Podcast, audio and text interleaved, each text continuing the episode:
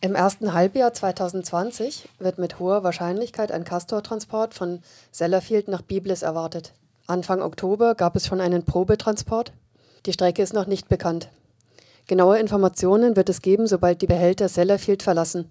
Danach kann Mensch davon ausgehen, dass der Transport voraussichtlich eine Woche später die französisch-deutsche Grenze im Großraum Karlsruhe-Mannheim überquert.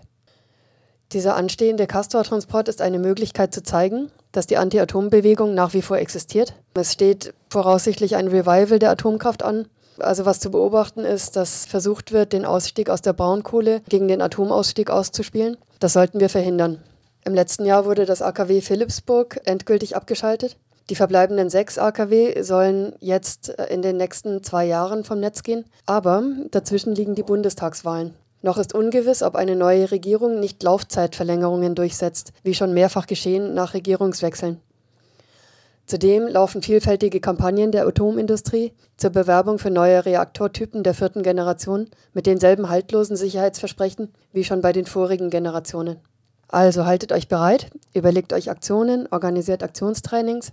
Am Tag X wird es verschiedene Mahnwachen in der Region geben Ihr könnt euch über den Stand der Planungen informieren auf castorstoppen.noblogs.org und castor-stoppen.de.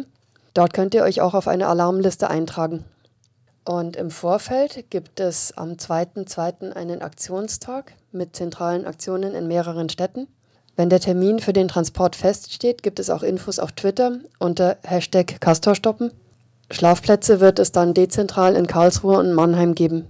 Geplant sind für die Tage der Aktion dass ein Legal Team vor Ort ist, also dass eine Essensstruktur organisiert wird, also dass es Küfers gibt. Eine Out-of-Action-Gruppe ist geplant, eine Awareness-Gruppe. Und wer Lust hat mitzumachen, ist herzlich willkommen. Die Webseiten führen weiter.